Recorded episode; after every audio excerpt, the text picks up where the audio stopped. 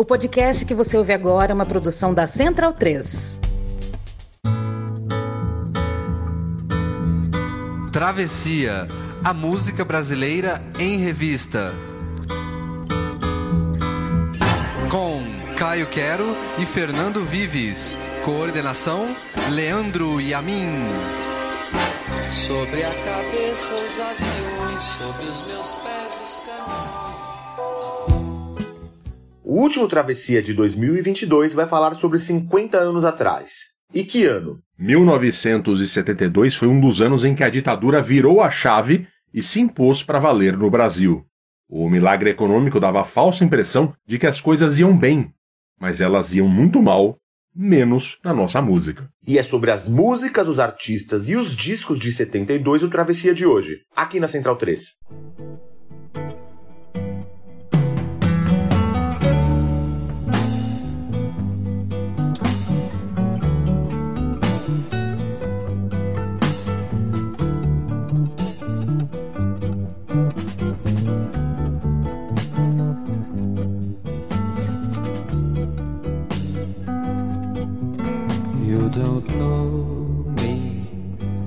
Bet you'll never get to know me.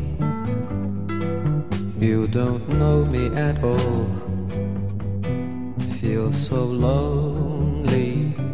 The world is spinning round slowly. There's nothing you can show me from behind the wall. Show me from behind the wall. Show me from behind the wall. Show me from behind the wall. You don't know me, bet you'll never get to know me. You don't know me at all. Feel so lonely. The world is spinning round slowly. There's nothing you can show me from behind the wall. Show me from behind the wall. Come on and show me from behind the wall. Show me from behind the wall. Come on and show me from behind the wall. Show me from behind the wall. Why don't you show me from behind the wall? Nasci lá na Bahia de Mucama, confeitor. O meu pai dormia em cama, minha mãe no pisador. Laia, ladaia, sabatana, Ave Maria. You don't know me, bet you'll never get to know me. You don't know me at all. Feel so lonely, the world is spinning round slowly. There's nothing you can show me from behind the wall. Show me from behind the wall. Come on and show me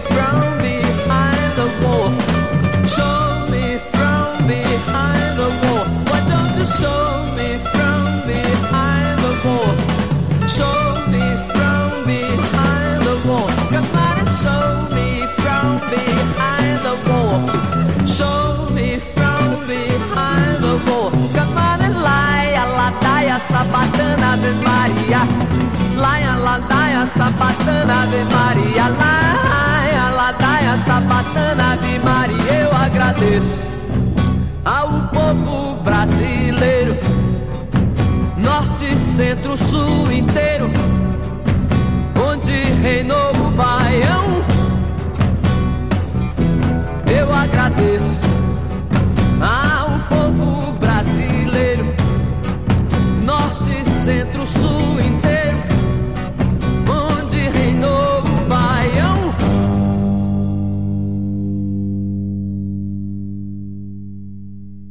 Ao som de You Don't Know Me, Caetano Veloso, um clássico do disco Transa, tem início o último Travessia de 2022, um travessia que a gente passou o ano inteiro pensando a gente tem que fazer. O ano de 72 foi um ano enorme. A gente fez e foi muito, muito comentado. Os nossos usuários gostaram bastante do 1971 que nós fizemos ano passado. E a gente acabou deixando depois, muita coisa para acontecendo. Teve que espaçar mais o programa na reta final do ano. Acabou que o 72, vamos falar sobre esse ano, no último programa desta temporada. Voltaremos em janeiro.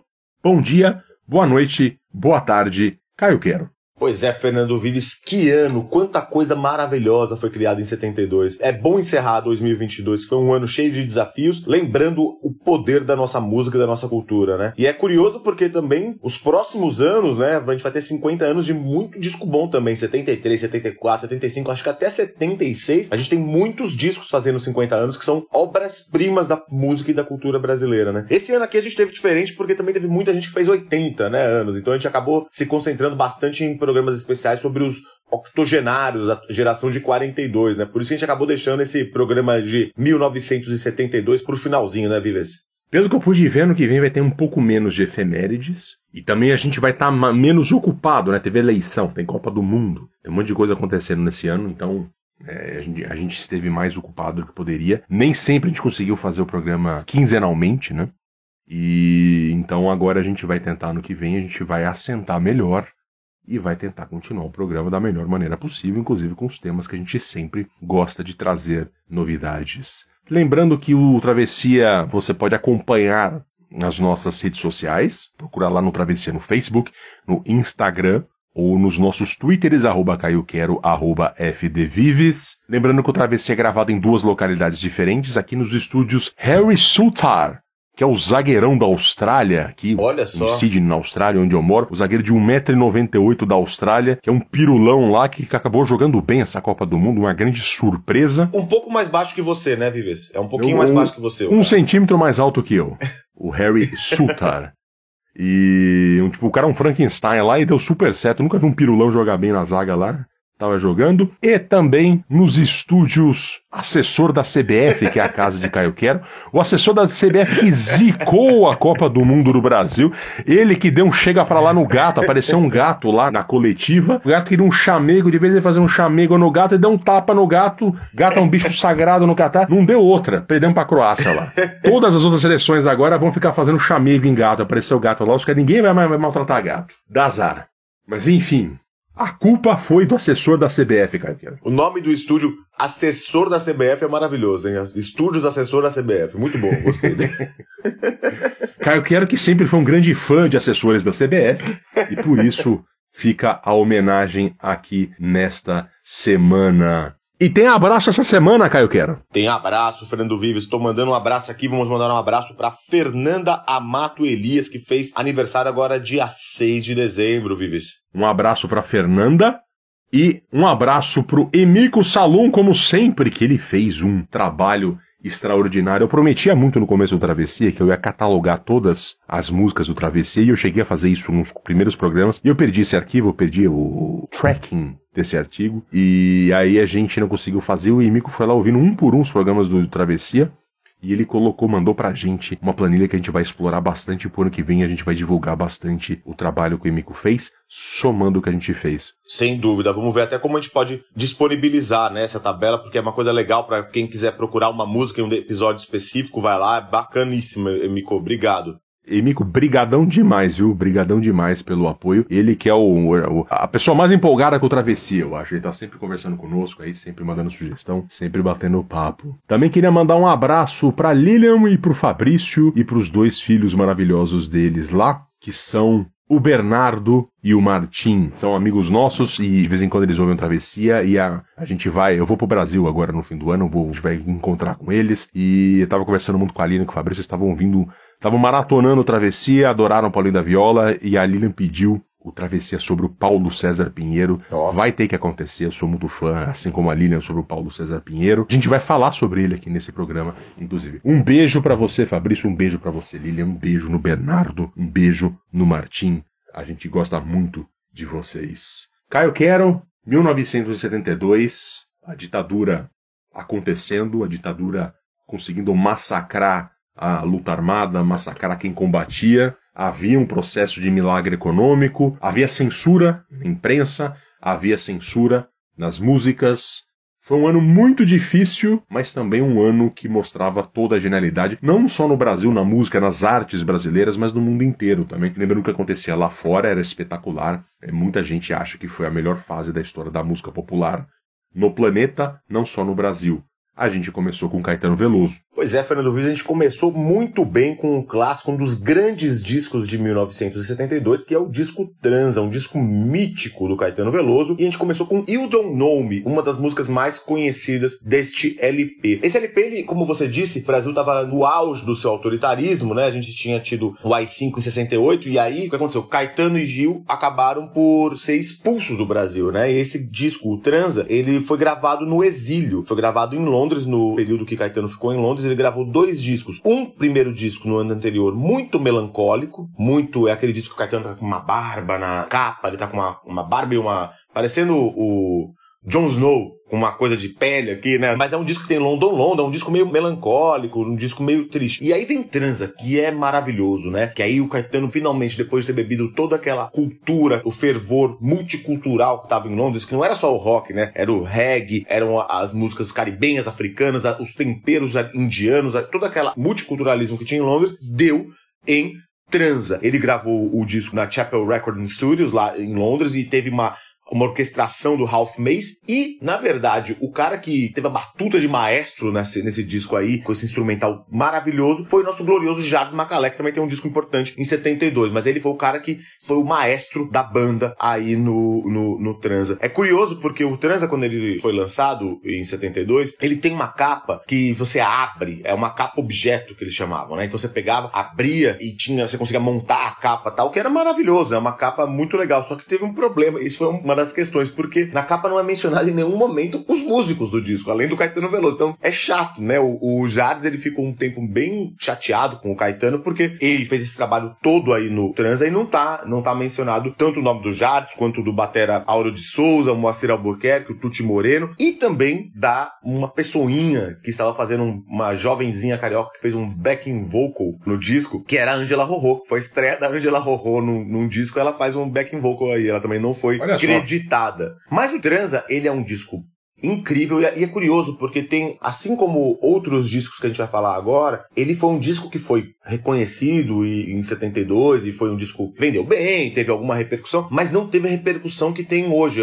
É curioso que o Trans ele foi muito resgatado, né? Ele foi resgatado muito mais recentemente e aí virou para muita gente o, o, disco mais importante do Caetano Veloso. Porque justamente isso, ele tem um, um, som até mais moderno, não só pelo rock, mas ele tem, ele sampleia, né? Ele pega músicas de outras pessoas, de outros lugares e cita. É muito, muito interessante. Ele tem classicaços, né? No disco tem Triste Bahia, que o Vivo já apresentou algumas vezes aqui, e tem essas músicas músicas em que o Caetano mistura o inglês com o português que são maravilhosas, né? E entre elas You Don't Know Me. You Don't Know Me que tem eu acho fascinante porque tem muitas citações, né? A primeira citação que eu queria falar aqui é quando ele põe uma, um trecho da Gal Costa, mais uma pessoa que nos deixou esse ano, cantando Saudosismo, que é uma, uma música dela e do Caetano de 68, e aí aparece a vozinha dela, né? Eu, você, nós dois já temos um passado, meu amor. E aí tem esse sample aí na música aí. E o outro trecho, tem três citações que eu queria falar, mas um de, uma delas é que ele cita uma música do, do Gonzagão, né? Quando ele fala, eu agradeço ao povo brasileiro, norte, centro, sul inteiro, onde reinou o Baião, que é um trecho de Hora do Adeus, foi sucesso na voz do Gonzagão, que me lembrou ontem o nosso amigo Matias Pinto, que Gonzagão faria 110 anos agora no dia 13 de dezembro. Então. Olha só. Pois é, 110 anos do Gonzagão. Então, quis falar dessa citação aqui também. E a outra citação interessante em You Don't Know Me, que é isso, é o Caetano sempre homenageando, né, as músicas. Ele cita, quando ele fala, nasci lá na Bahia de Mucama Confeitor, meu pai dormia em cama, a minha mãe no pisador. É uma música do Carlinhos Lira e do Vinícius de Moraes, chamada Maria Moita, uma música de 64, um tema de bossa nova, aquela bossa nova do Carlinhos Lira, mais é, engajada. E aí, quem tem curiosidade, procura essa música, Maria Moita, de 64, porque ela tem uma questão interessante, porque o início dela se parece demais com Smoke on the Water, do, do Deep Purple. Só que a música do Deep Purple é posterior. Então tem muita gente que diz que o Deep Purple plagiou o Carlos Lira e o Vinícius de Moraes, Fernando Vives. Começando muito bem em 72, hein? Imagina isso. Imagina os caras do Deep Purple ouvindo o Vinícius de Moraes, seria uma coisa incrível. Sem contar que o Vinícius é muito melhor que o Deep Purple. Nossa, muito. Não vou, e quem discorda é autoritário. Só quero dizer isso. E agora a gente vai para outro clássico desse ano, Novos Baianos, Mistério do Planeta.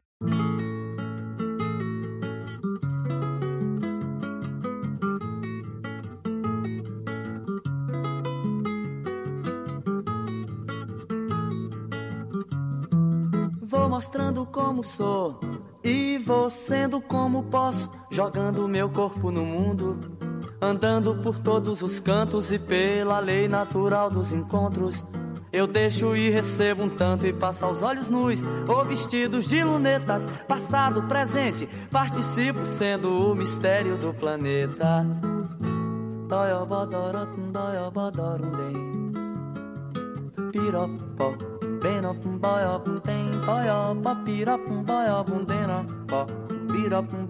Tem.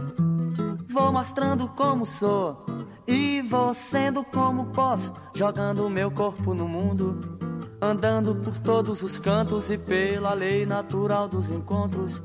Eu deixo e recebo um tanto e passo aos olhos nus ou vestidos de lunetas, passado, presente, participo sendo o mistério do planeta.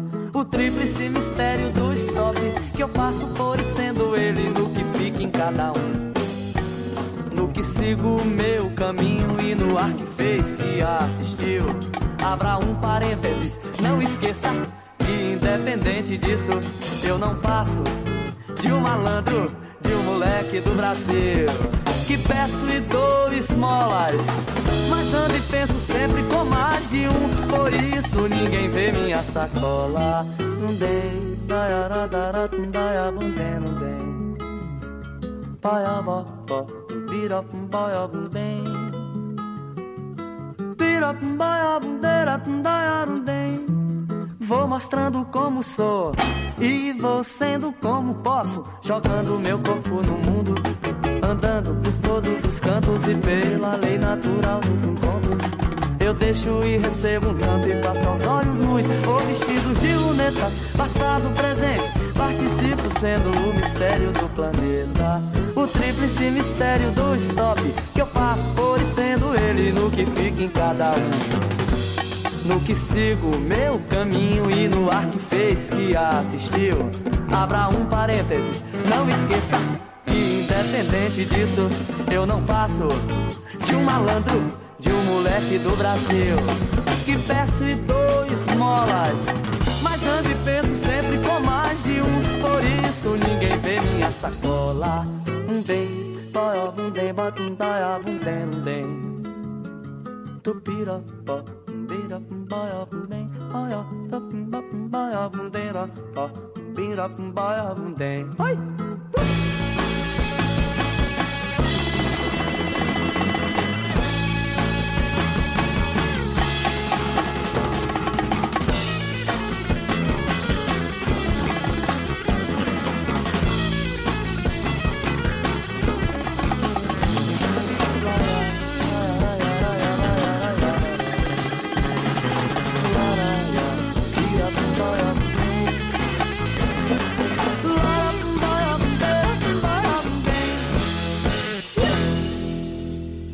Fernando Vives, outro classicaço de 72, Mistério do Planeta, desse que talvez seja um dos maiores, certamente entre os top 3 ou top 5 álbuns da música brasileira, Acabou Chorare, música de Luiz Galvão e Moraes Moreira. Moraes que já nos deixou faz um tempinho e Luiz Galvão que nos deixou esse ano aqui tão difícil também. Luiz Galvão que morreu agora aos 87 anos, no dia 22 de outubro. A letra é do Galvão e a música do, do Moraes e dessa banda maravilhosa que são os Novos Baianos. É muito interessante a história dos Novos Baianos e a história desse disco é incrível. Esse disco que eu acho que, que uma brasilidade e uma genialidade rítmica que é, é, impressionante. Ele tem uma história muito legal. Bom, os Novos Baianos são formados, como a gente sabe, pelo Galvão, Moraes Moreira, Paulinho Boca de Cantor, a Baby Consuelo, agora Baby do Brasil, né? Pepeu, ex-marido da Baby e um guitarrista incrível, Pepeu Gomes, Dadi, Jorginho, Baixinho e Bolacha. Uma parte dos Novos Baianos começaram em 68 em Salvador fazendo um, um espetáculo chamado Desembarque dos Bichos depois do Dilúvio. E aí a banda do Pepeu e do Dadi, ela fazia uma, um acompanhamento. Eles tinham outra banda, na verdade, que era uma banda muito mais de rock. E aí começou o espetáculo lá e depois se juntaram. Eles gravaram um primeiro LP chamado Ferro na Boneca. É um LP bem legal, assim, mas ainda não é o, os Novos Baianos prontos. Ele tinha essa pegada já bem brasileira tal, mas não tinha a complexidade que a gente ia ver no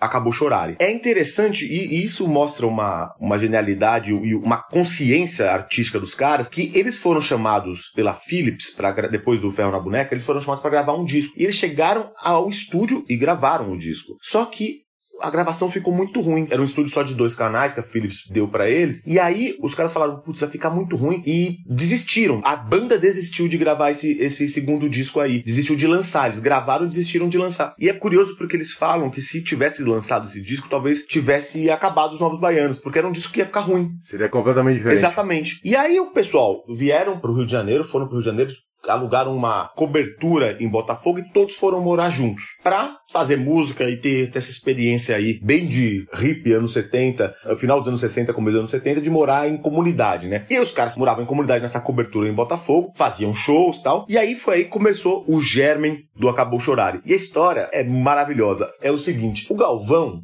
ele era amigo, muito amigo do João Gilberto. Eles eram ambos de Juazeiro, na Bahia. E o Galvão falava: pô, você tem que conhecer esses meus amigos aqui. O João Gilberto estava morando nos Estados Unidos, tinha voltado pro Brasil no começo dos anos 70 e falou: pô, queria que você conhecesse os novos baianos, aí a minha banda aí. Aí o João Gilberto falou: pô, eu ouvi o disco, o Ferro na Boneca, eu até gostei, mas sabe, eu conheço muita gente, não quero conhecer mais gente não. E aí o Galvão, pô, que chato, mas o João Gilberto era daquele jeito lá. Aí um belo dia, o Dadi acordou para tomar uma água, tomar um chá, era duas horas da manhã, de madrugada, e aí tocou a campainha. Tava todo mundo dormindo. E tocou a campainha, o Dadi olhou pela, pelo olho mágico lá, e era um cara de terno. Aí falou, putz, a polícia chegou, né? Os caras tinham, usavam todos os tipos de, como diria o Vive, cigarros e coisas que os passarinhos não fumam ficou preocupado, né? Cigarro que passarinho não fuma. Exatamente. Aí falou, putz, chegou a polícia aqui, que era um senhor de, de terno. Aí chamou todo mundo, acordou. Aí quando acordou o Galvão, falou, não, é o João Gilberto. O João Gilberto chegou duas horas da manhã, com violão e de terno. Aí todo mundo acordou e aí o João Gilberto começou a conversar com os caras e começou a tocar. E aí começou uma relação muito legal do João Gilberto com os Novos Baianos, porque o João Gilberto começou a, a ir lá sempre e mostrar pro pessoal dos Novos Baianos coisas que eles não conheciam tão bem. Os sambas antigos, Assis Valente, todos aqueles sambas antigos que o João Gilberto era fanzaço e conhecia profundamente, o João Gilberto começou a tocar para eles. E aí o que eles faziam? Eles tinham um, um quarto lá, uma cobertura grande, eles tiraram destruíram um armário embutido que tinha lá no, na cobertura e fizeram uma espécie de palquinho pro João Gilberto. Fizeram uma cadeira lá para ele tocar e eles punham umas almofadas no quarto. E eles ficavam horas estudando com o João Gilberto. Então o João Gilberto falava assim: ah, agora canta assim, canta nesse tom aqui. Daí eles faziam uma jam session, mas era com o João tocando e o Moraes, todo mundo, e o Pepeu, todo mundo muito de olho como o João tocava. E aí foi a partir disso, dessa experiência do João Gilberto, que começaram a surgir as músicas do Acabou Chorare. Boa parte das letras são do Galvão e o Galvão é interessante porque ele tinha, ele fazia primeiro a letra e dava pro Moraes. No Ministério do Planeta foi assim, dava pro Moraes fazer a música. Então era difícil, porque as letras do Galvão elas não respeitavam muito uma métrica e uma rima. Então, pro Moraes fazer a música era um desafio. Então o Moraes tinha que fazer malabarismos musicais para fazer a música, que ficaram essas coisas incríveis. E eles deliberadamente imitaram várias vezes os acordes do João Gilberto. E aí, nesse encontro maravilhoso entre um monte de cabeludo, roqueiro e contra a cultura. Com um senhor de terno, João Gilberto, saiu um dos grandes, talvez um, o maior disco da música brasileira, Fernando Vives. Acabou chorar.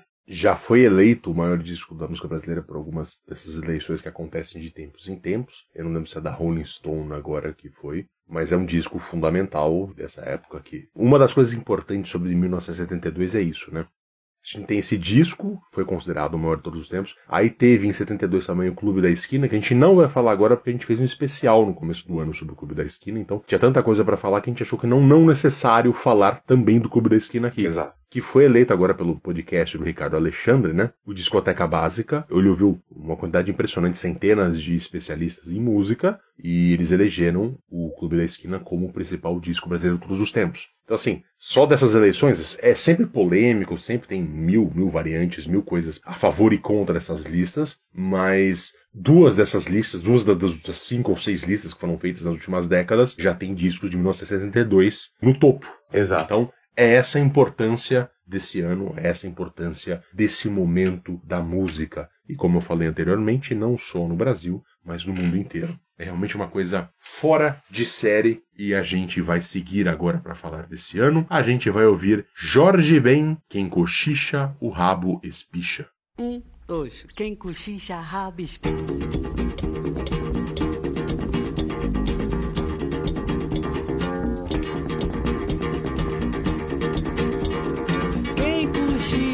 Rabo espicha, rabo espicha, rabo espicha. Quem cochicha, rabo espicha, o rabo espicha, o rabo espicha.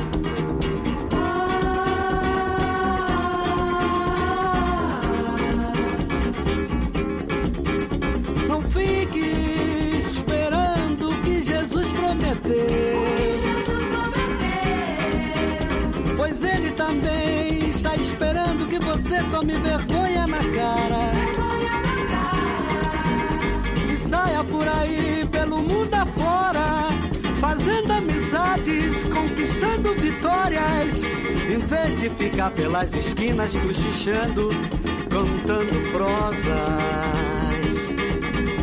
Em vez de ficar pelas esquinas cochichando, contando prosas. Cochicha, rabo espicha, o rabo espicha, o rabo espicha.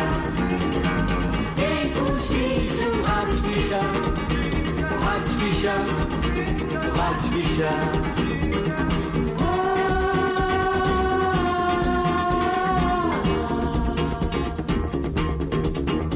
Também não fique pensando que essas vitórias serão fáceis. Pois nesta vida de perde, ganha, ganha, quem sabe perder. E perde, perde quem não sabe ganhar. Por isso você precisa aprender a jogar. Em vez de ficar cochichando, olhando o bonde passar. Vez de ficar cochichando, olhando o bonde passar.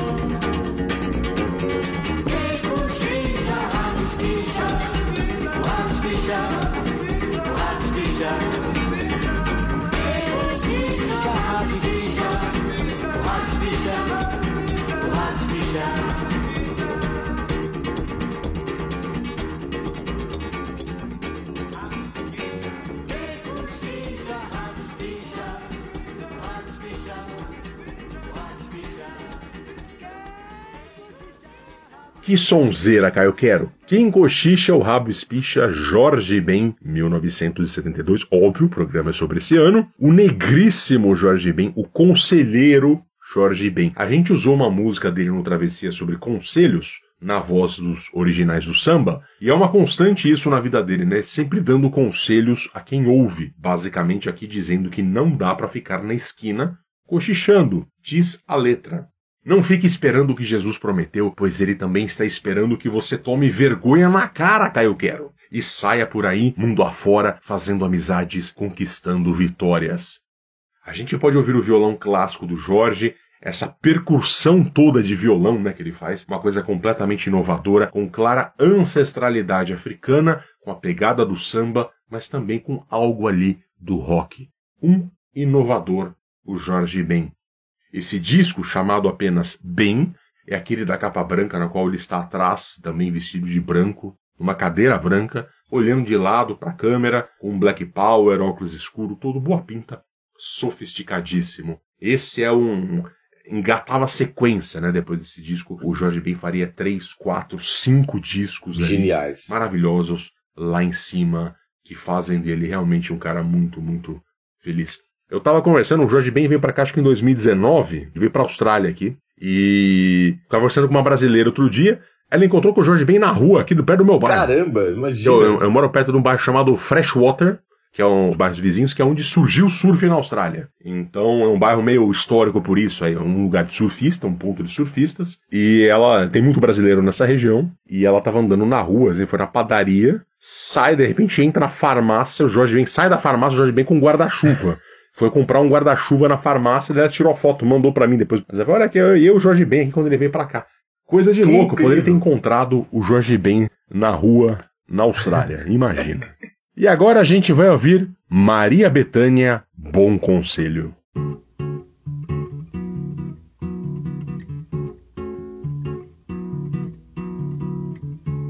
Ouça um bom conselho que lhe dou de graça. Inútil dormir, que a dor não passa. Espere sentado, ou você se cansa. Está provado, quem espera nunca alcança. Ouça, meu amigo, deixe esse regaço. Brinque com meu fogo, venha se queimar. Faça como eu digo, faça como eu faço. Acha duas vezes antes de pensar. Corro atrás do tempo Vim de não sei onde. Devagar é que não se vai longe. Eu sei meio vento na minha cidade. Vou pra rua e bebo a tempestade. Eu sei meio vento na minha cidade. Vou pra rua e bebo a tempestade. Vou pra rua e bebo a tempestade. Vou pra rua e bebo a tempestade. Vou pra rua e bebo a tempestade. Bem, em 1972 foi lançado um filme com uma vibe excelente da época ali, apesar de precário, chamado Quando o Carnaval Chegar, do Cacá Diegues, e com o roteiro do Cacá Diegues, do Hugo Carvana e do Chico Buarque. É a história de uma trupe de cantores mambembes que percorre o país. Os cantores são Paulo, que é o Chico Buarque, Mimi, que é a Nara Leão, e Rosa, que é a Maria Bethânia. E a trilha do filme é toda composta pelo Chico, um tom muito mais alegre que aquele de um ano antes, quando ele lançou Construção, que falamos aqui no programa sobre 1971. E a trilha é toda cantada pelo Chico, pela Nara, pela Bethânia e também pelo MPB4. Alguns clássicos do Chico foram lançados aqui como tema do filme Quando o Carnaval Chegar, que é aquele samba canção clássico Chico, Chico faz que é maravilhoso. Tem também Partido Alto na voz do MPB4 e essa pedrada nas ideias chamada Bom Conselho, que é na verdade uma confluência de maus conselhos de fazer o interlocutor desistir. É alguém que está mal e faz uma versão drogada e prostituída de alguns chavões populares. Né? Canta aí a Betânia. Ouça um bom conselho que eu lhe dou de graça Inútil dormir que a dor não passa. Sabe quando as pessoas dizem que é bom dormir para curar as feridas? Então, ela diz o contrário aqui. Espere sentado ou você se cansa, está provado, quem espera nunca alcança. Em vez do, do bordão tradicional, quem espera sempre alcança.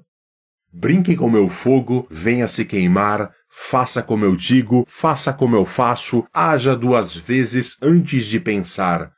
Corro atrás do tempo, vim de não sei onde, devagar é que não se vai longe. Ou seja, pega todos esses bordões, né? Brincar com fogo, faço o que eu digo, mas não faço o que eu faço. Enfim, ele faz isso e subverte o significado de tudo isso, né? E aí o petardo final da música, que faz, às vezes, de refrão. Eu semeio o vento na minha cidade, vou pra rua e bebo a tempestade.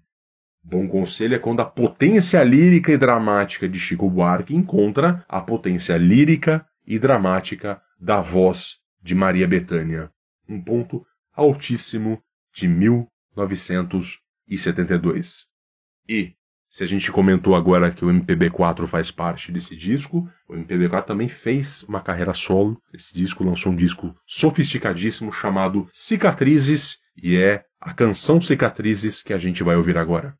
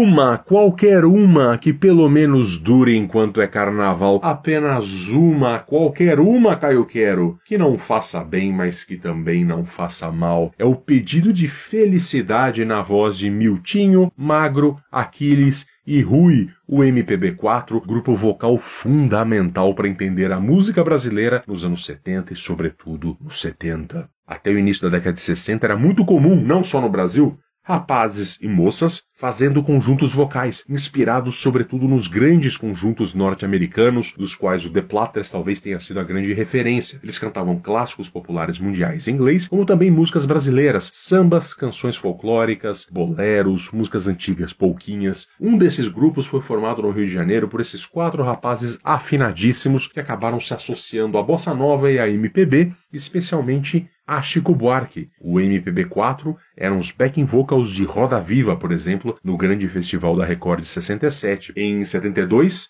eles lançaram o melhor disco de uma carreira de bons discos, que é o Cicatrizes. O álbum é uma espécie de coletânea do que de melhor havia de compositores naquele momento, de Chico Hamilton, de Jorge Ben a Paulo César Pinheiro, e dialogava muito com o momento complexo, pesado que o Brasil vivia nos anos de chumbo. Cicatrizes é também uma referência à ditadura. A capa do disco era como se estivesse rasgada ao meio com a inscrição cicatrizes no lugar. Atrás, fotos dos caras na época, muito interessante, nos cabelões, as barbas, os bigodes, os caras tomando cerveja no boteco com os fuscas passando atrás.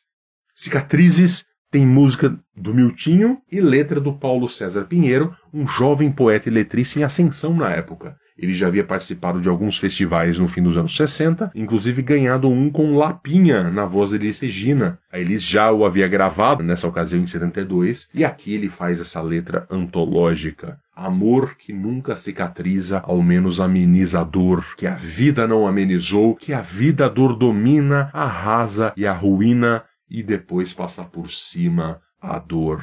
Ele tem isso, ele tem não só a, questão da métrica, a questão do que ele está querendo dizer, mas também a sonoridade lindíssima, um poeta realmente de mão cheia. E encerra no refrão catártico o pedido de uma felicidade no amor em meio a tempos tão pesados. Uma, qualquer uma, que pelo menos dure enquanto o carnaval, apenas uma, qualquer uma, que não faça bem, mas que também não faça mal. Uma joia da música brasileira, um tanto escondida. Eu já curti muita fossa ouvindo Cicatrizes, é um dos primeiros discos que comprei na Neto Discos ali no, no miolo dos anos 2000. Toda vez que eu ia ao espaço Unibanco ver um filme, eu parava ali antes para ver alguns CDs que só tinham ali, e um dos CDs que eu comprei e pirei por muito tempo foi os Cicatrizes. E agora, da MPB, para experimentação do rock daquele tempo, Mutantes, Balada do Louco.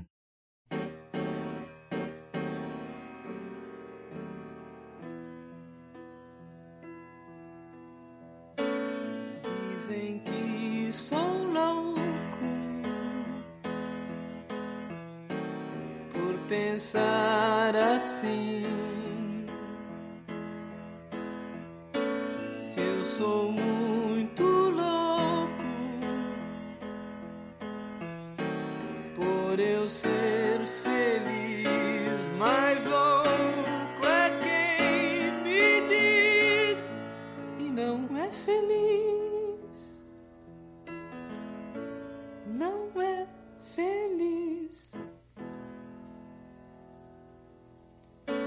Se eles são bonitos,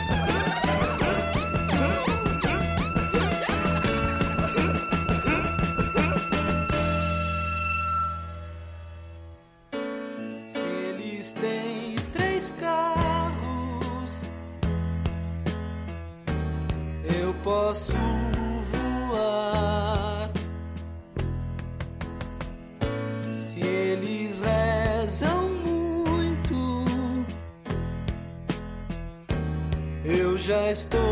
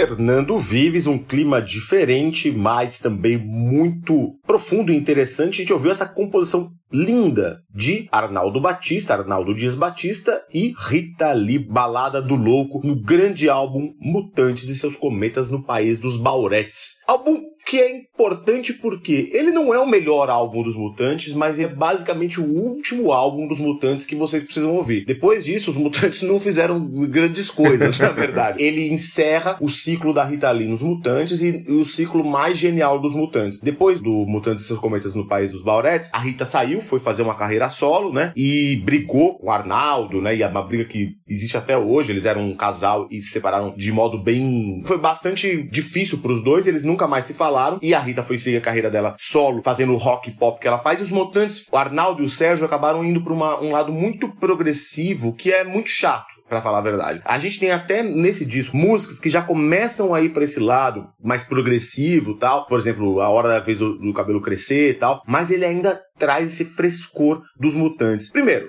esse bom humor, né? Primeiro nome do disco, né? Mutantes e seus cometas no país dos Bauretes. Bom, Baurete, para quem não sabe, é como o Tim Maia, que era amigo do, da rapaziada, amigo dos mutantes, chamava baseado de maconha. Ele tinha essa gíria que ele havia criado, Bauretes, e os caras puseram no disco. Um disco que tem uma capa linda, bem psicodélica, feita por um artista francês, que tem todos os mutantes lá. Importante dizer que nesse disco a gente já tem o, o Dinho Leme na bateria e o Liminha, que depois virou produtor de disco disco, virou um cara importantíssimo na música pop rock nos anos 90 como produtor, ele tocava baixo nos Mutantes. Nesse disco eles estão todos na capa, não só o trio Sérgio e Arnaldo e Rita Lee, mas também o Liminha e o, o Dinho Leme na capa desse desenho psicodélico. Esse disco é interessante porque ele encerra esse ciclo dos Mutantes. Os Mutantes gravaram no mesmo ano um outro disco que não é creditado aos Mutantes. Por quê? Porque a, a Rita Lee ela tinha um contrato para fazer um disco solo. Então ela gravou em 72 também e lançou em 72. Hoje é o primeiro dia do resto da sua vida. Só que esse disco é um disco dos Mutantes também, só que não é acreditado. É, foi vendido e é acreditado como um disco solo da Rita Lee, embora seja um, um, disco dos Mutantes também. Aí depois disso, os Mutantes se separaram, né? A Rita saiu e os Mutantes viraram outra coisa totalmente diferente. Essa canção Balada do Louco, ela tem uma letra linda, uma letra muito sensível, que vai lembrar muito depois o, o, trabalho que o Arnaldo vai fazendo na carreira solo dele, que tem essa, um bom humor e uma sensibilidade. E essa música é interessante porque ela não aconteceu muito na época. O disco já não vendeu tão bem, não fez tanto sucesso, e as músicas também não ficaram tão conhecidas. Então tem músicas muito divertidas, por exemplo, Cantor de Mambo, que é uma música super divertida, e Balada do Louco, que é essa pequena obra-prima muito bonita, ela também não ficou conhecida na época. Ela só foi ficar conhecida com o Ney Mato Grosso, anos depois quando o Ney Mato Grosso gravou essa canção. Então teve muita gente que nem sabia que essa música era dos Mutantes, do Arnaldo e da Rita. Ficou muito acreditada a voz do Ney Mato Grosso, que fez uma interpretação muito bonita. Mas é isso, o ano 72 ele teve essa questão, ele também foi um ano que fechou muitos ciclos, né? esse ciclo dos mutantes, esse ciclo do, do hip psicodélico, ele estava fechando, estava acabando e estava se transformando em outra coisa. Por outro lado, outras vertentes estavam se abrindo, né? Enquanto a gente tem um Jorge Ben que ainda não é o grande Jorge Ben de 74, 75 e 76, mas é um Jorge Ben já pronto, mas aflorando. Enquanto a gente também tem uma Rita Lee que estava se aflorando para uma carreira solo que ia ser bem diferente dos mutantes. Então 72 foi um ano bastante de transição também, né, Vives? Sim, eu só queria manifestar o meu protesto aqui porque a música que eu mais gosto dos Mutantes, é polêmico que eu vou falar, mas é o A e o Z, que é de 73, mas que só foi lançado em 92, tudo que é extremamente psicodélica, Sim. essa música sempre eu pirei, mas eu gosto de coisas psicodélicas. Como diz uma amiga minha, a Clarice, trabalhava comigo, ela falava que eu tinha crise de meia-idade aos 30 anos. ah, você ouviu. Você gosta de rock psicodélico, né? Você vai comprar uma Harley Davidson e sair por aí, né? Tentando se encontrar. Mas eu, eu, eu, gosto muito, acho, acho um clássico do, do rock psicodélico a canção O A e o Z. Fantástica. Uma coisa com uma pegada de música clássica. Enorme, né? Aquela bem progressiva, uma coisa. É. é. Uma, uma, uma opereta. Exato. Essa canção. Mas é isso. Mas de fato, eles toda essa, essa pira, né? O Arnaldo e o, e o Sérgio também, e tanta gente do rock daquele momento que entraram de cabeça no rock progressivo e virou uma coisa chatíssima. O rock tinha deixado ali nessa vertente de ser uma coisa só para curtir ali com a galera, na festinha, né? Você tocar um rock progressivo, não tocar um Yes numa festa, a galera vai te mandar Exato. embora, né? Vai mandar o DJ embora. então, virou uma coisa séria, então, o rock virou um negócio super sério, né, nesse, nesse é, período, é, né? Exatamente. Então, é, daí veio o pop. Por isso que a Rita Lee depois ela falou: olha, isso é chato. É. Eu vou na minha carreira só, ela se separa, traumaticamente ela se separa do, do, do, do, Arnaldo, e aí ela vai fazer a carreira solo dela, e ela faz um sucesso. Ela, ela foi, até quando se contava discos, de venda de discos, ela tinha sido a quarta maior vendedora de discos do Brasil. Ela era realmente um sucesso popular Exato. e de crítica. A Rita Lee fazendo aquela música que, pô, eu tô aqui, sei lá, tô cozinhando alguma coisa, tô ouvindo a Rita Lee, tá gostoso. Eu tô no carro, tá, tô no ônibus, tá ouvindo a Rita Lee, tá gostoso. É uma coisa leve, gostosa, que faz parte do dia a dia. Bem pop. A gente tem um programa especial da Rita Lee, não vou me lembrar quando que a gente fez, faz bastante tempo, mas é um programa que mostra muito isso. Ela é uma hitmaker, ela é leve, ela é divertida, é... e é rock, mas ao mesmo tempo é dançante. É muito legal, Rita Lee, que é totalmente diferente do, caminho que os mutantes seguiram. E não é só uma hitmaker no sentido de no sentido ruim, né? Ah, ela só faz um sucesso. Não, porque ela fazia coisas divertidas, ela sentava com um pezinho a mais ali, uma, um pezinho do lado numa coisa bacana. Enfim, vamos seguir o programa. Agora a gente vai ouvir Tom Zé.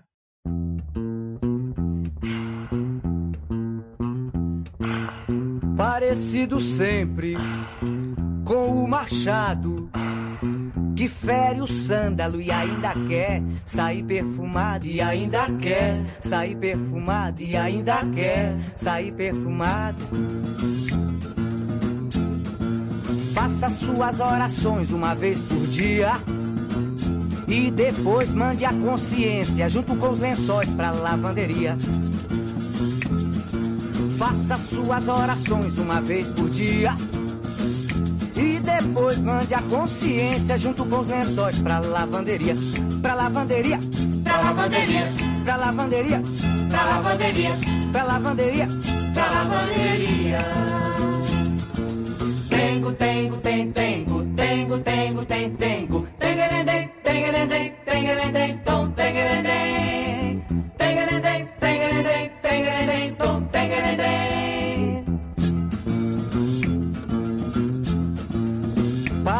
Parecido sempre com o machado que fere o sândalo e ainda quer sair perfumado e ainda quer sair perfumado e ainda quer sair perfumado. Faça suas orações uma vez por dia. E depois mande a consciência junto com os lençóis pra lavanderia. Faça suas orações uma vez por dia. Depois mande a consciência junto com os lençóis pra lavanderia. Pra lavanderia. Pra lavanderia. Pra lavanderia. Pra lavanderia. Pra lavanderia. Pra lavanderia. Tengo, tengo, tem, tengo, tengo, tengo, tem, tengo. Tengerendem, tengerendem, tengerendem, tom, tengerendem. Tengerendem, tengerendem, tengerendem, tom, tengerendem. E ainda quer. Sair perfumado. E ainda quer. Sair perfumado. Faça suas orações uma vez por dia. Depois mande a consciência junto com os lençóis pra lavanderia. Pra lavanderia. Pra lavanderia. Pra lavanderia. Pra lavanderia. Pra lavanderia. Pra lavanderia.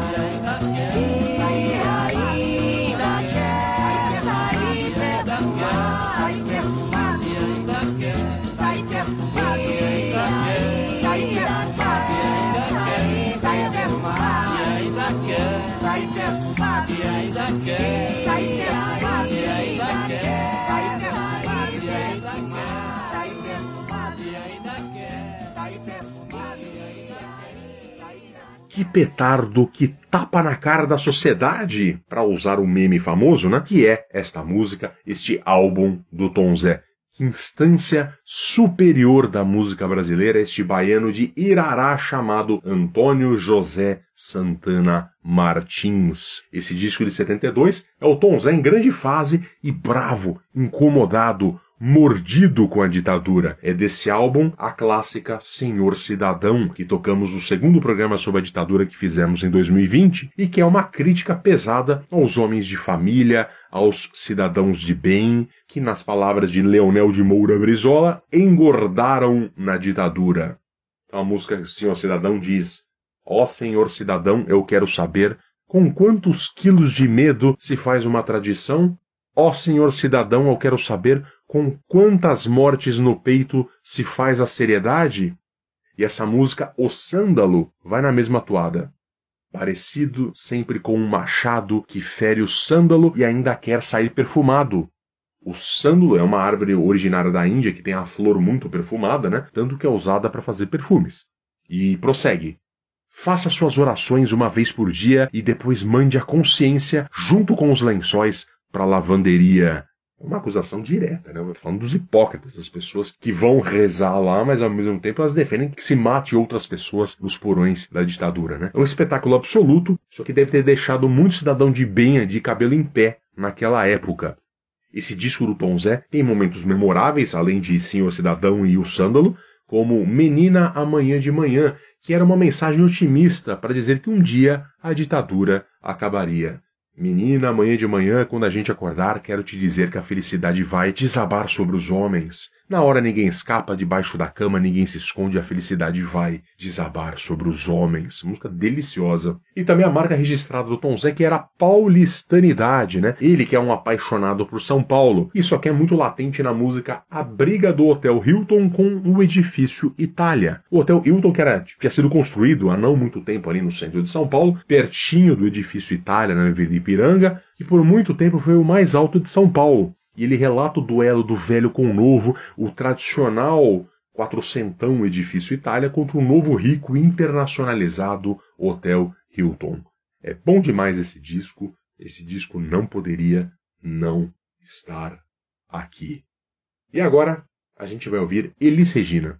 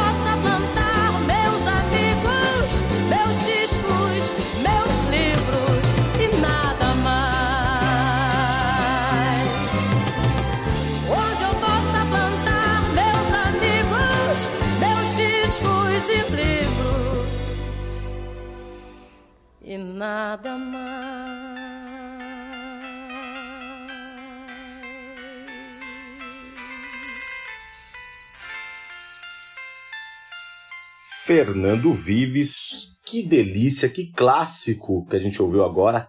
Casa no Campo, 1972, clássico da Elis Regina, composição de Tavito e Zé Rodrigues, que ficou eternizada na voz da Elis nesse disco, que é um dos grandes discos da Elis Regina, o disco Elis, de 72, que é o décimo disco da Elis. E a capa do disco mostra já do que a gente está se tratando. A Elis está lá num jardim, numa cadeira, relaxadona, é, deitada e olhando pra gente na capa, né? Ela tá olhando para pro fotógrafo. É uma fase nova da Elis. É o disco da cadeira. Exatamente, o disco da cadeira. Todo mundo chama de disco da cadeira. Exatamente. Ela tinha acabado de se separar do Ronaldo Boscoli, que hoje em dia seria conhecido como boy lixo, alguma coisa desse tipo assim, né? Porque o Ronaldo Boscoli era um era complicado, era um cafajeste, tinha namorado Um galanteador. Exatamente, tinha namorado todo mundo da MPB. Era um cara muito talentoso, um cara com alguma genialidade lá, mas era um cara difícil, né? Então a Elis tinha acabado de se separar dele e já tava namorando o César Camargo Mariano, já tava no começo do seu relacionamento com o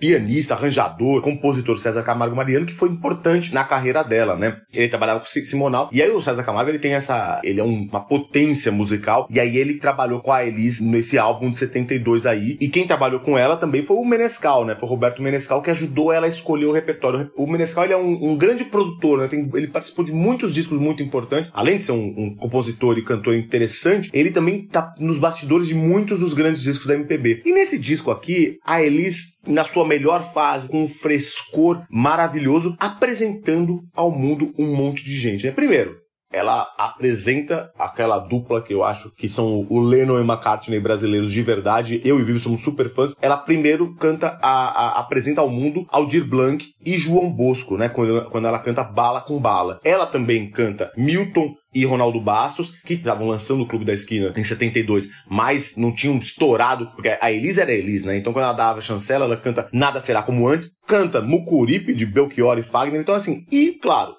apresentando Tavito e Zé Rodrigues com Casa no Campo. Ela também canta nesse disco Águas de Março. Então é a Elis fazendo o que ela sempre fez muito bem, interpretando e cantando divinamente e escolhendo os melhores compositores e melhor que isso, os melhores novos compositores. Pelas mãos da Elis Regina, a música brasileira se transformou porque ela apresentou para o Brasil uma série de compositores, como o Zé Rodrigues, como o Aldir Blanc e o João Bosco, como o Belchior, como o Fagner. A Elis tinha esse talento e essa, e essa generosidade, né, Vives? Sim, tinha o Ivan Lins. Exato, o- Ivan Lins também, bem lembrado. Guilherme Arantes. Exato. Ela, realmente ela, ela sabia pescar, ela fazia isso e ela era muito generosa com as pessoas com quem ela gravava. Então era uma coisa que o Aldir Blanc falava sempre isso. Muita gente criticava a Elis, que ela era uma pessoa muito difícil, ela fez muita, muita coisa escrota com algumas pessoas, mas também ela tinha um lado bom muito grande. E agora a gente vai pro am- outro amigo da Elis Regina, que é Gilberto Gil, O Sonho Acabou.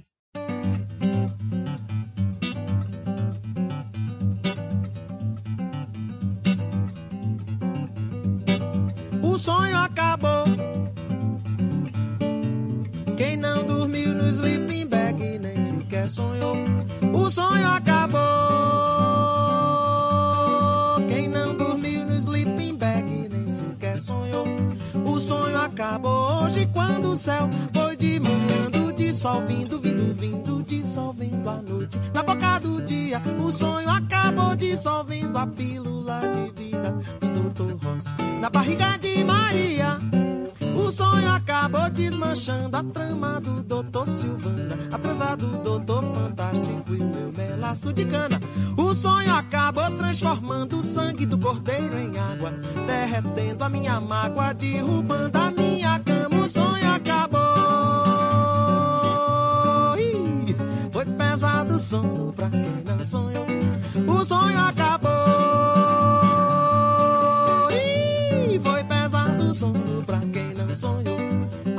Apacatabaxe, lá, maticosa, pé.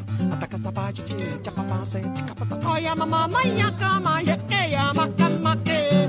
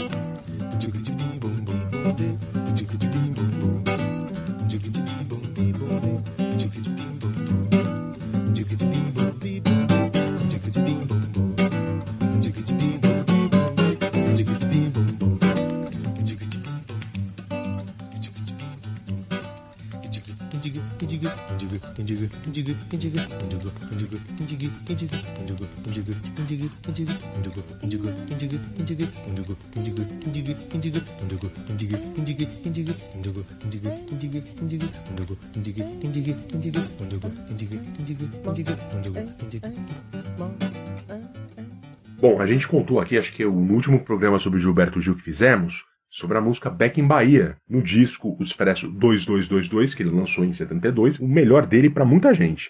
É o disco que fala da volta dele para o Brasil, que ele traz músicas que ele compôs tanto no exílio em Londres quanto já na volta. Lembro do Caio contando sobre a Back in Bahia, a grande canção desse álbum, que o Gil compôs na casa da dona Canô, mãe do Caetano, lá em Santo Amaro da Purificação, na qual ele conta como foi barra o exílio, como ele estava feliz por voltar. Essa música, O Sonho Acabou, foi composta na Inglaterra e é uma referência à famosa frase do John Lennon na música Gods, The Dream is Over. Ao mesmo tempo, foi composta no fim do festival de Glastonbury, na qual ele, o Caetano e vários outros exilados e visitantes dos exilados em Londres foram, como Júlio Bressani, Rogério Sganzella, Péricles Cavalcante, entre muitos outros. Era um festival gigantesco feito esotericamente sob medida, seguindo todos os cuidados astrológicos, vários gurus. Era para ser o grande festival da era de Aquário. E claro, rolou também todo tipo de droga lisérgica que você pode imaginar é sobre o sonho que acabou, também o fato de que Gil sentiu ao fim do festival, quando todas as barracas e palcos foram desmontados e tudo voltou ao normal na vida das pessoas que fizeram parte daquilo. O Expresso 2222 é mais um disco eclético do Gil, já tocamos algumas das músicas deles aqui no Travessia. A própria Expresso 2222, que manda uma mensagem para o futuro, a própria Back in Bahia que falamos, e também duas músicas clássicas do Jackson no Pandeiro, além de abrir com Pipoca Moderna do Caetano. É um descasso.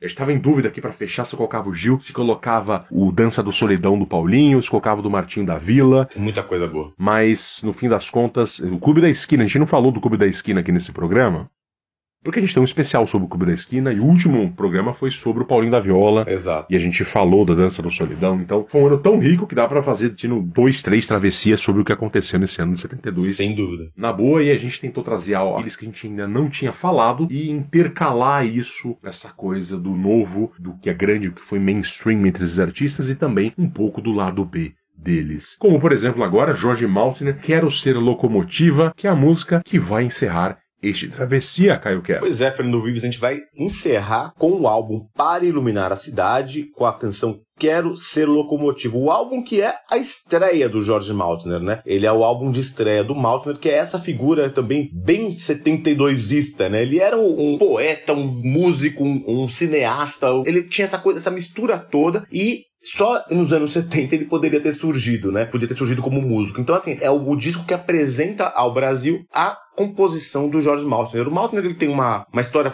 fascinante, né? Porque ele é carioca, nascido no Rio de Janeiro, ele, é, ele é filho de pessoas que fugiram do Holocausto na, na Europa, né? A mãe dele era iugoslava e o pai dele era austríaco e mudaram para o Rio de Janeiro e ele, e ele nasceu no Rio. E aí ele sempre foi um cara diferentão, na verdade. Né? Precocemente se interessou por poesia, por música. Ele se mudou para São Paulo, a mãe e o pai dele se separaram, ele se mudou para São Paulo ainda com oito anos de idade, porque a mãe dele se casou com o primeiro violinista da, da Orquestra Sinfônica de São Paulo. E aí, com esse padrasto dele, ele aprendeu a tocar violino. Mas ele tava sempre naquela efervescência. Uma coisa é interessante porque antes de ser tropicalista, ele é um, um, um beatnik, né? Na verdade, porque ele é um cara que viveu muito nos anos, o começo dos anos 60 e o final dos anos 50 de modo muito intenso. Então a gente tem essa coisa da poesia vanguardista, de uma música que não era ainda o rock, que ele tava bebendo muito. Ele sempre foi filiado ao Partido Comunista Brasileiro e aos 21 anos, então quer dizer, muito jovem, ele ganhou o prêmio Jabuti. Ele era um escritor, ele fazia poesia e escrevia, e ele ganhou aos 21 anos o prêmio Jabuti. Pra você ver como que o cara era precoce. E aí, depois, com o início da ditadura militar no Brasil, ele, a coisa, como ele era filiado ao Partido Comunista tal, ficou ruim para ele por aqui, aí ele foi para os Estados Unidos. Ele trabalhou na ONU como tradutor tal. E aí, ele fez uma visita ao Caetano e o Gil na Inglaterra, e aí foi quando a coisa se abriu para ele com a coisa mais da música. Foi aí que ele começou a fazer música. No final dos anos 60, ele fez um filme com o Caetano Veloso chamado O Demiurgo. Mas aí ele voltou para o Brasil e aí começou a se dedicar à música. Ele começou a recuperar composições antigas dele, por exemplo, essa que a gente ouviu, que vai ouvir agora, Quero Ser Locomotiva, é uma composição que ele fez ainda adolescente, em 58, assim como boa parte das canções que ele estava tocando naquela época. E aí ele foi fazendo alguns shows, fazia shows até em, em hospitais psiquiátricos, ele fazia uns shows pelo Rio de Janeiro. Então ele era o indie lá do Rio de Janeiro, ele era a cena alternativa do Rio de Janeiro. E aí o André Midani, conhecendo o Maltin, ele falou, pô, vamos gravar um disco com esse cara, só que ele tava com um projeto de fazer um selo alternativo chamado Pirata, que gravava novos artistas, só que vendia bem barato baratinho o disco. Então,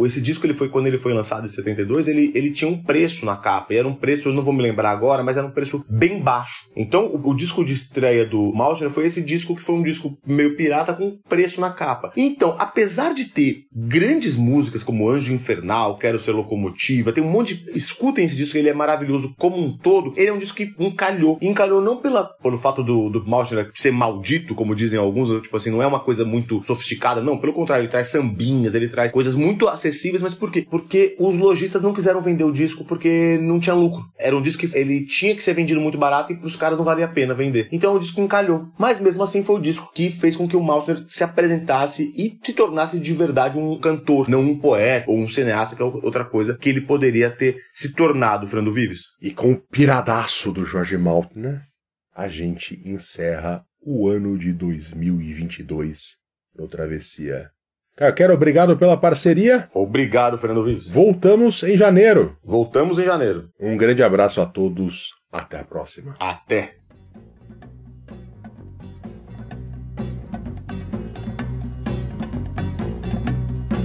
Eu quero ser como a locomotiva para atropelar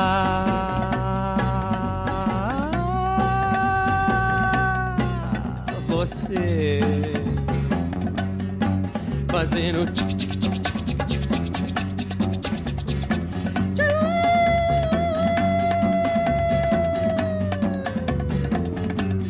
todos os campos, em todos os cantos, vendo as flores a nascer.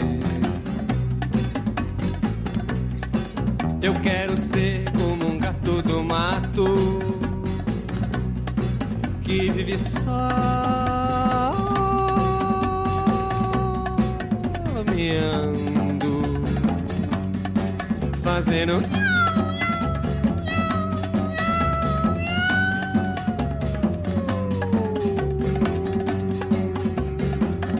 Chorando acordado, chorando dormindo, chorando cantando. Eu quero ser como um triste vampiro voando pela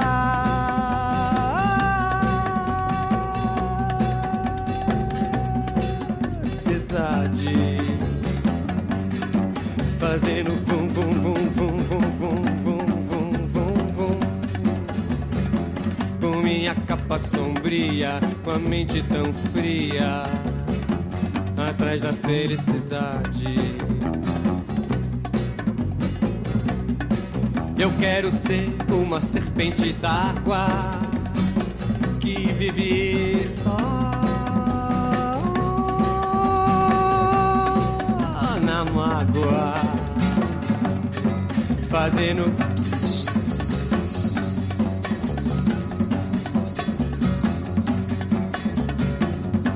comendo a uva, bebendo a chuva que do céu deságua. Quero ser um telefone de plástico pra ligar só para você fazer o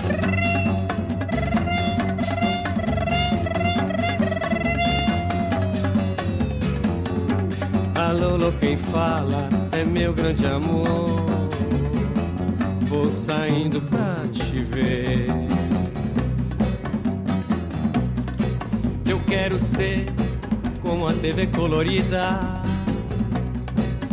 pra mostrar todas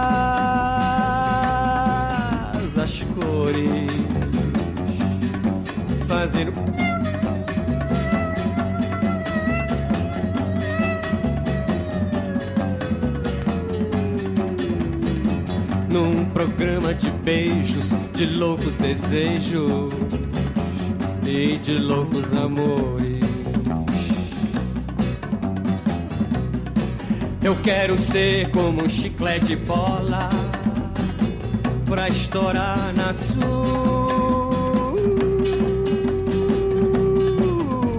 boca, fazendo plof, plof, plof, plof, plof, plof, vivendo contente, grudado no seu dente. Ai, que coisa mais louca. Eu quero ser como um carro de praça, levando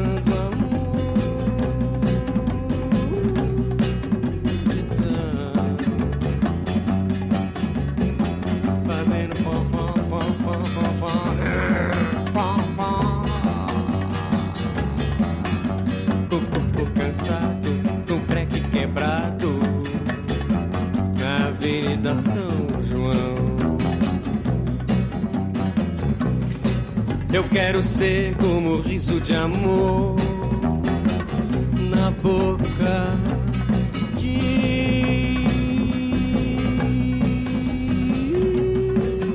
um anjo. Fazendo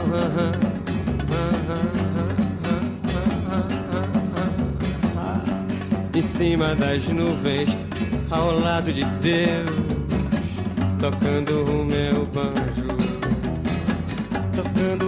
tocando